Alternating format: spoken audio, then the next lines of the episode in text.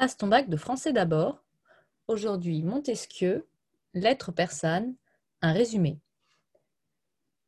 Pour résumer les lettres persanes de Montesquieu, il faut rappeler deux choses concernant leur genre littéraire.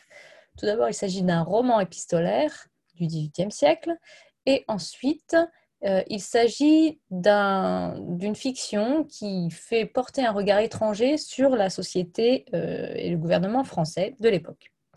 Alors, ce sont deux éléments importants pour bien comprendre quelle va être l'intrigue. Euh, pour ce qui est du roman épistolaire, ce qu'il faut savoir, c'est qu'au XVIIIe siècle, il est honteux d'écrire des romans et euh, sans doute un peu honteux aussi d'en lire, euh, puisque le roman, c'est un genre de divertissement et que des nobles comme Montesquieu se sentent assez gênés de s'adonner à cette occupation d'écrire euh, du divertissement, d'écrire pour euh, se divertir, et en l'occurrence des fictions totales, quelque chose de radicalement inventé de A à Z. Et, euh, donc ces auteurs vont, s'arranger, mettre en place des stratagèmes pour écrire sans avoir l'air d'écrire. Je m'explique. En préface ici de, des lettres persanes, ou plutôt en, introduction de lettres persanes, Montesquieu indique, utilise le jeu, mais c'est pas un jeu de Montesquieu, parce qu'en fait l'œuvre n'est pas attribuée au départ. Euh, Montesquieu euh, indique qu'il a trouvé des lettres. Qu'il a trouvé des lettres parce qu'en fait il a vécu avec les Persans. Donc dans les lettres persanes, c'est des lettres écrites par des Persans, les Persans étant des habitants de la Perse, qui sont en l'occurrence, venu en France, enfin qui serait, hein, bien sûr c'est la fiction, qui serait venu en France pour un voyage. Puis on a un autre qui est à Venise d'ailleurs. Donc il y en a deux qui sont en France, il y a Uzbek et Rika, et le troisième qui est à Venise, c'est Reddy. Et euh, donc ils écrivent, bah, déjà ils s'écrivent entre eux, et puis ils écrivent aussi à Ispahan, euh, là, d'où ils viennent. Et Uzbek a un harem à Ispahan, et il écrit régulièrement à son harem, à ses eunuques, donc autant à ses, euh, à ses, à ses maîtresses qu'à ses eunuques pour garder un lien avec sa ville d'origine et puis son, son, domaine. Donc, ils vont garder un lien avec leur ville d'origine et s'échanger des lettres comme ça, les uns avec les autres. Et euh, Rika et Uzbek, qui sont à Paris, vont relater ce qu'ils observent de Paris et Reddy va observer ce qu'il observe de Venise. Et tout ça va donner lieu à beaucoup d'observations d'ordre pratiquement philosophique. Euh, donc ça, c'est pour le propos et pour la fiction, en fait. Hein. Euh, Uzbek et Rika n'existent pas, Reddy non plus, euh, Montesquieu les invente, mais il n'assume pas les avoir inventés, et il prétend avoir vécu avec, enfin, la personne qui parle dans l'introduction, prétend avoir vécu avec les Persans. Les Persans qui écrivent ici étaient logés avec moi, nous passions notre vie ensemble. Comme il me regardait comme un homme d'un autre monde, il ne me cachait rien, etc. etc. Et je ne me fais donc que l'office de traducteur. Toute ma peine a été de mettre l'ouvrage à nos mœurs. Donc, il y aurait eu une traduction des lettres écrites en persan, dans la langue parlée en perse, par cet homme qui aurait parlé le, français, le français et le persan et qui aurait donc adapté un petit peu euh, la langue, les, les, pensées, les tournures de phrases euh, à la France du XVIIIe siècle. Donc, c'est, le fait d'écrire cet ouvrage n'est pas assumé par Montesquieu qui, euh, qui parle. Là, il y a un jeu, mais qui est ce jeu? On ne sait pas en fait. Euh, et ça, c'est très très fréquent au XVIIIe siècle, puisque on, prétend trouver les correspondances dans des greniers, dans des boîtes, euh, et on n'assume jamais la responsabilité, la paternité ou la maternité de ces, de ces correspondances, de ces romans épistolaires. Donc ça, c'est la première chose à savoir. La deuxième chose, c'est que en adoptant le regard d'un étranger sur la France, d'étrangers au pluriel d'ailleurs, ils, sont, deux et trois pour après pour, pour l'Europe avec euh, Venise et Rély. En fait, Montesquieu s'inscrit dans une tradition. C'est pas le premier à avoir cette idée-là.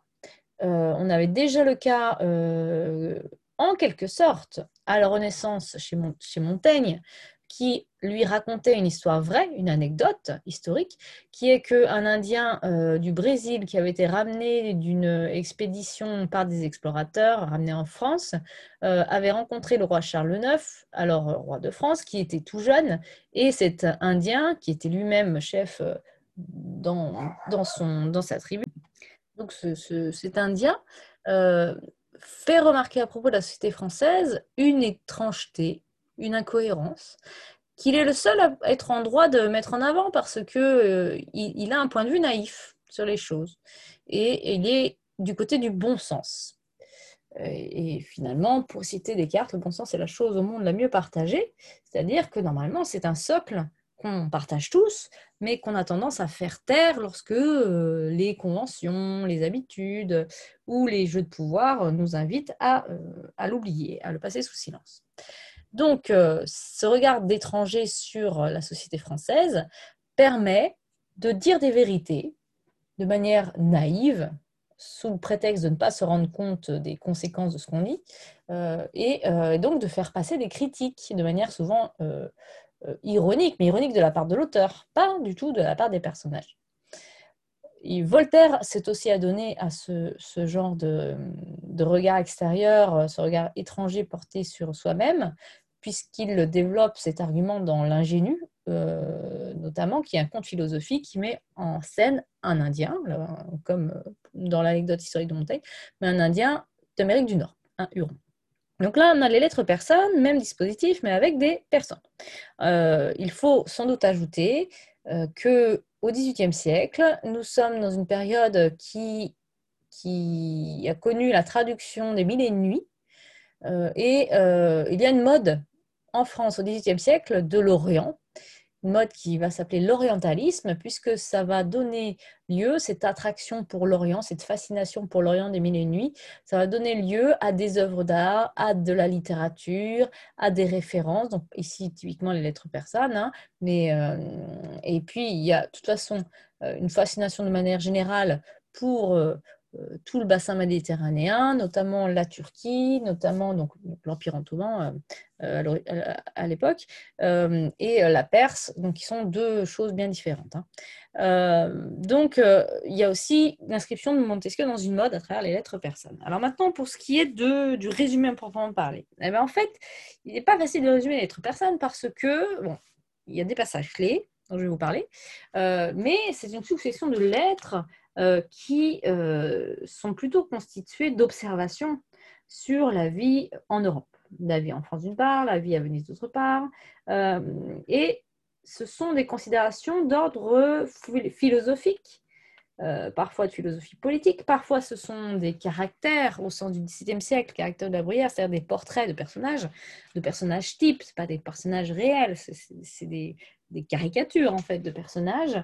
Euh, on parle de philosophes parfois, on parle souvent du gouvernement, on parle du pape, euh, on parle des États d'Europe, de la Constitution, euh, on, parle des différentes manières de gouverner. Alors pourquoi tout ça? Bah, Parce que Montesquieu, on parle même du divorce, parce que Montesquieu, lui, c'est un philosophe. C'est un philosophe, c'est un théoricien euh, de l'État, du droit, et c'est à lui qu'on doit la séparation des trois pouvoirs euh, qui est au, fondement de notre démocratie et de notre République. Donc, je ne vais pas m'étendre sur ce point-là, mais ce qui est important, c'est de savoir que Montesquieu, c'est l'auteur d'un ouvrage très célèbre de philosophie politique qui s'appelle De l'esprit des lois, et c'est d'abord ça, en fait, Montesquieu. Donc, quand il écrit les lettres persanes, qui est juste intitulé Lettres persanes, il n'y a pas le lait devant, euh, en fait, euh, en effet, il s'y divertit. Il est loin de son cœur de métier et de son identité d'intellectuel euh, habituel. Euh, néanmoins, il infuse dans ses lettres persanes, dans ce roman épistolaire, des considérations philosophiques. Ce qui est bien qu'il n'y a pas une intrigue facile à suivre, hein, en sens là, une succession de considérations, mais plutôt qu'une intrigue. alors, néanmoins, il y a des passages qui sont très connus dans les lettres persanes. Le premier passage, c'est la lettre 24. Donc, je suis quand même euh, pas la première lettre, hein. euh, mais c'est une lettre de Rika à Ibn, Ibn étant à Smyrne, donc dans l'Empire perse. Et euh, Rika raconte à Ibn ce qu'il a observé à Paris, ville dans laquelle il séjourne depuis un mois, donc c'est encore neuf. et il s'étonne de beaucoup de choses dans cette ville. Il s'étonne de la hauteur des bâtiments, il s'étonne du fait que les gens sont toujours pressés, comme quoi ça date pas d'aujourd'hui. Euh, et donc il dit euh, notamment, euh, il y a un mois que je suis à Paris, si vous le, faites dans... Alors précisément depuis un mois que je suis ici, je n'y ai encore vu marcher personne. On dit c'est bizarre. Comment il a pu voir marcher personne? Et En fait, ce qu'il veut dire, c'est que tout le monde court. Donc il a vu marcher personne parce qu'il a vu tout le monde courir. Voilà. Euh, donc ça, c'est une des phrases plus célèbres de cette lettre euh, qui fait comprendre les choses par, euh, antithèse.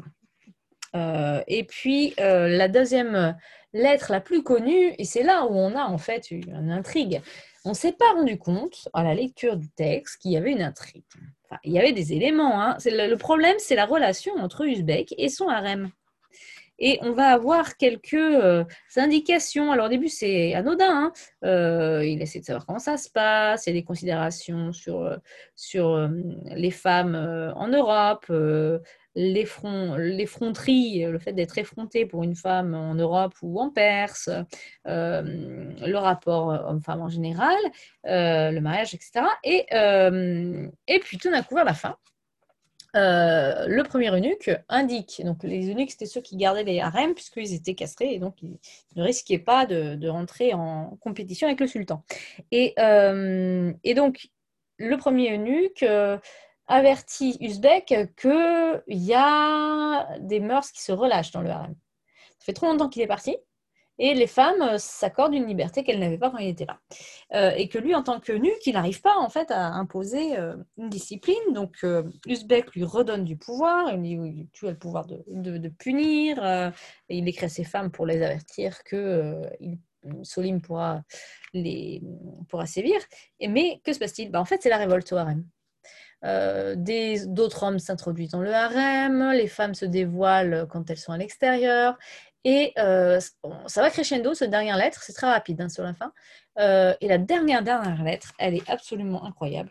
C'est une lettre de Roxane, qui était la préférée en fait d'Uzbek. Celle qui avait l'air la plus vertueuse, la plus fidèle, la moins susceptible de le tromper. Et alors ça commence comme ça. Oui, je t'ai trompé.